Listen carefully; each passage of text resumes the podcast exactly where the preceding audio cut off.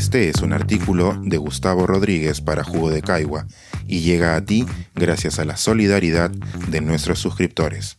Si aún no estás suscrito, puedes hacerlo en www.jugodecaigua.pe. ¿Por qué marcho con maricas?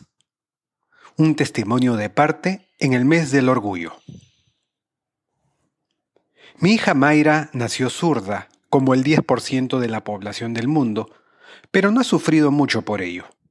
De pequeña, su manito izquierda empuñando el lápiz concitaba la curiosidad de algunos compañeritos, pero nunca se vio tratada cruelmente por su condición, ni tuvo que esconderla. A lo más, se vio obligada a encajar en un mundo que no está diseñado para esa minoría. Su abuelo materno, en cambio, sí fue obligado a usar la mano derecha a punta de palos, pues en su infancia aún imperaba algo de ese espíritu retrógrado que relacionaba a la izquierda con el diablo y el pecado. Es sabido que en la Edad Media quemaron a zurdos en hogueras, y hasta hace no mucho en Japón, un hombre podía repudiar a su esposa si descubría que no era diestra. Estos son, pues, mejores tiempos para ser zurdo. Pero ¿cuándo lo serán para ese otro 10% de personas que, por otro capricho aleatorio, no son bioquímicamente heterosexuales? En mi país, la primera marcha por el orgullo gay se organizó en 2002. Mis hijas eran aún pequeñitas, pero recuerdo haberme preguntado si, llegado el caso de que resultaran lesbianas, marcharía por ellas. Al final, en mi familia la heterosexualidad resultó ser la norma y nunca vi la necesidad de salir a las calles. Pero eso se acabó. Algo tarde, me he dado cuenta de que mi familia se ha extendido más allá de la que se crió en mi casa. En lugar de marchar por mis hijas, hoy marcharé por y con Timmy, y también con su novio, su hermano y su cuñado.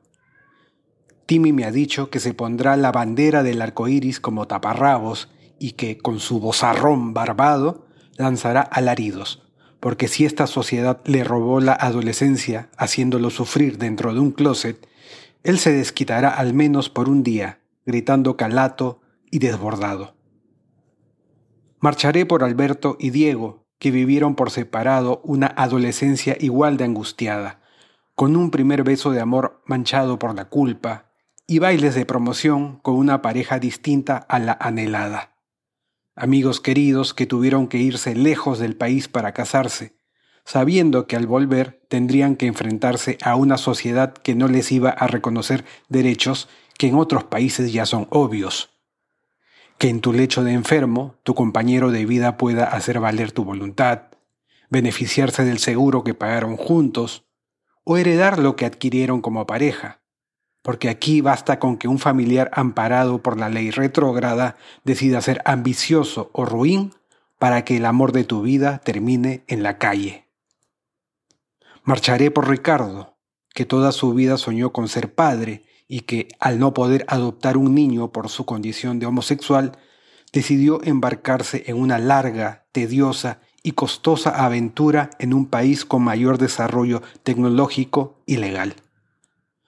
Hoy, que quiere que sus hijos sean peruanos como él, es decir, que no sean menos que nadie aquí, su propio Estado les niega la nacionalidad, olvidando que patria y paternidad comparten la misma raíz desde el inicio de los tiempos.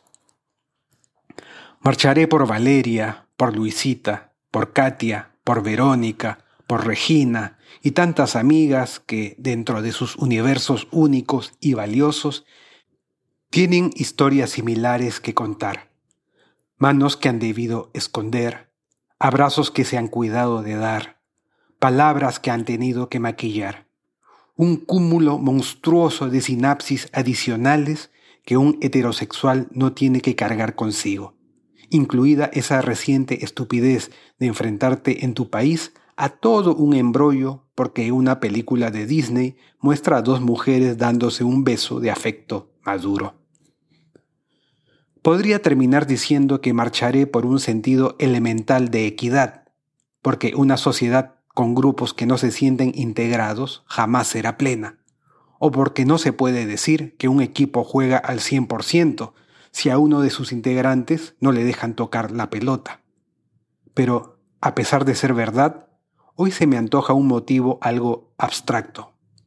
En el fondo, más concretamente, marcharé por la amistad, esa patria chica que tiene su capital en el pecho.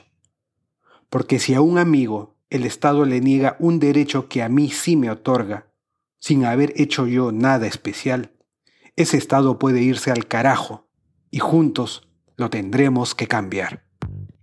Este es un artículo de Gustavo Rodríguez para Jugo de Caigua y llega a ti gracias a la solidaridad de nuestros suscriptores.